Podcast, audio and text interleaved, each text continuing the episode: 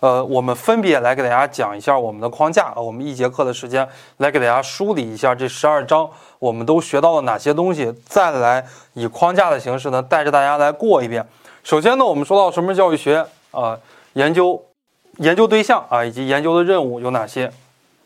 研究的是教育现象和教育问题啊，揭示的呢是教育的规律。后边呢，我们来给大家讲到了教育学是怎么产生的，比方说教育学的萌芽阶段。在中国古代啊，有《论语》以及《学记》，儒家思孟学派的岳正克啊写的这个《学记》，是中国历史上乃至世界历史上第一本教育学著作。在国外的话呢，柏拉图的《理想国》里边论述了关于女子教育、关于教育管理啊，以及方教育的方方面面。昆体良有一个代表作啊，古罗马的昆体良叫做《论演说家的教育》。苏格拉底呢谈到了知识及道德，知识及道德就是把智育和德育啊统归在一起。知识水平越高，道德水平越高。那苏格拉底呢？他还开创了苏格拉底法，叫做产婆术。就是在中国古代和西方古代呢，它都处于一个萌芽的阶段。慢慢慢慢的呢，教育学啊，到了近代以来，尤其是文艺复兴之后，宗教改革运动之后，它慢慢的呢，有了这样的一个独立的形态。它独立的形态呢，主要是由以下这样的几个人物啊，对于教育学的产生和发展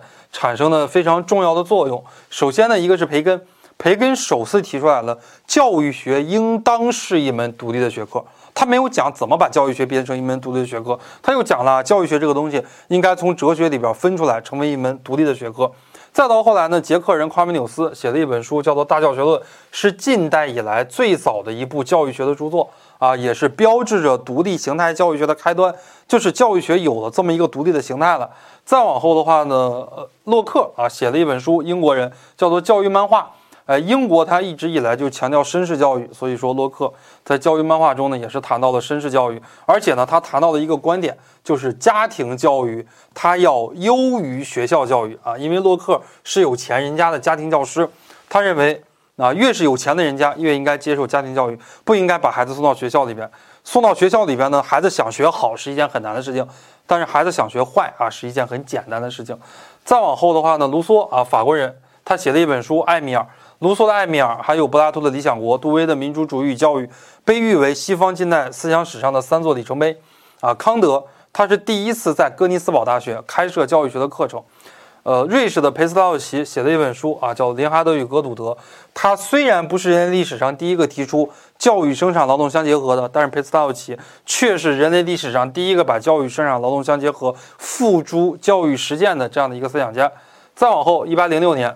德国人赫尔巴特写的一本书，叫做《普通教育学》。普通教育学的发表，标志着教育学正式成为一门独立的学科。啊，到了二十世纪以来，那就是我们到了一九几几年以来，教育学的发展呢，产生了一个多元化的倾向。啊，一个方面呢是多元化，另外一个方面呢，教育学有很多的理论深化了，行为主义啊、认知主义啊、格式塔学派呀、建构主义啊、人本主义啊等等啊，有很多的这种理论。教育学呢，慢慢产生了很多的分支学科。高等教育学、课程与教学论、比较教育学、职业技术教育、教育学原理、学前教育、少年儿童思想意识教育等等等等啊，慢慢的话呢，出现了一个流派，对吧？原教育学，原教育学呢，就是对于教育学的认知，而且是对于教育学的什么认知呀？二次认知啊，我们对于教育学已经有第一次认知了，但是呢，认知的不是很完善啊。原教育学研究教育学的一个本质，对于教育学呢，会有一个第二次的认知啊，变得更加尤为关键。后边呢，谈到教育学的理论基础，那德国人赫尔巴特曾说，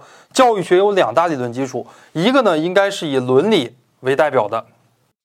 还有一个呢应该是以心理学为代表的。而这里边呢，我们谈到教育学的理论基础有三个，一个是哲学基础啊，还有一个是社会学基础。呃，哲学基础非常好理解，因为教育学它跟哲学一样，就是研究教育的本质，研究事物的本质。心理学那。